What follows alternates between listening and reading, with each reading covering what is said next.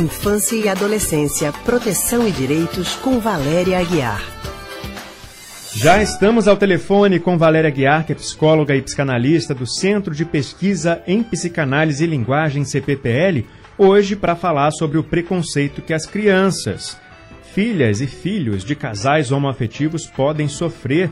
Valéria, boa tarde, seja bem-vinda mais uma vez. Boa tarde, ouvintes. Boa tarde, Leandro e Ana. Ó, oh, Valéria, é muito complicado, né? Um novo modelo de família que tem ficado cada vez mais comum. As crianças, filhas e filhos de dois pais ou de duas mães, elas já têm direitos assegurados pelas leis brasileiras. Um dos direitos é ter o nome, por exemplo, o sobrenome de pais e mães registrados na certidão de nascimento, né? Mas apesar da legislação avançar, essas crianças, em algumas situações, ainda sofrem muito preconceito.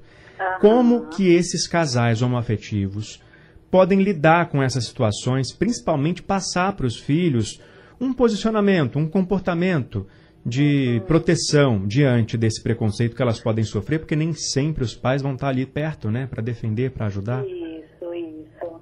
Acho que é, permitir que as crianças cresçam entendendo que tem, então, dois pais ou duas mães e que eles são um casal, não é? Que hoje em dia, já faz um tempo, mas hoje em dia, mais do que antes, como você colocou, não é, Leandro? As pessoas podem escolher a quem amar, com quem construir uma família. E para a criança, ela está situada de que isso faz parte de uma liberdade de escolha de algo que foi conquistado, mas que ao mesmo tempo tem pessoas, tem famílias que ainda pensam que precisaria para ser uma família essa configuração mais tradicional. Quer dizer, eu acho que conversar com a sua criança para fortalecê-la no sentido de que assim é possível possível, é importante que haja liberdade de escolha, que papai e o outro papai escolheram estar juntos e desejaram ter filhos, falar sobre o projeto do lado uhum. da criança, do lado da, das, do mundo, do que a criança vai encontrar no mundo. Eu acho que conversar com a escola, o que hoje em dia temos essa limitação social, uhum. não é? Mas habitualmente no, no antigo normal é a possibilidade de conversar com a escola para a professora, coordenadora estarem situadas, porque tem ainda, sem dúvida, um preconceito.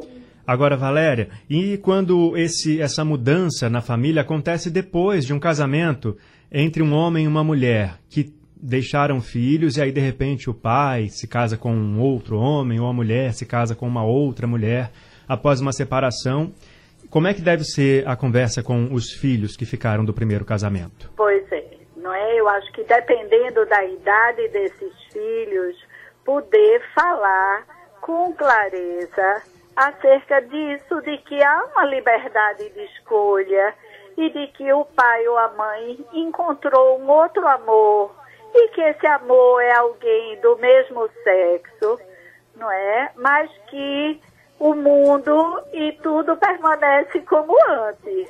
Ou seja, a privacidade do casal é a privacidade do casal, não é?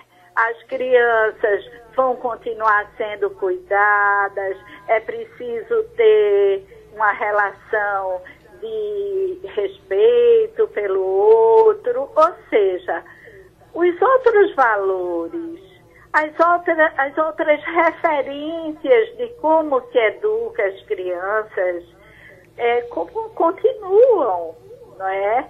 Agora, a criança vai precisar se situar e vai precisar elaborar acerca de algo tão diferente nas suas vidas.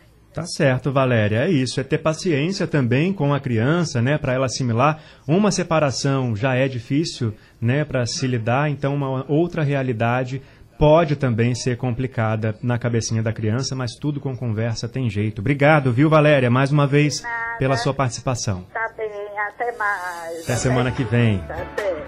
Acabamos de conversar com a psicóloga e psicanalista do Centro de Pesquisa em Psicanálise e Linguagem, CPPL, Valéria Aguiar.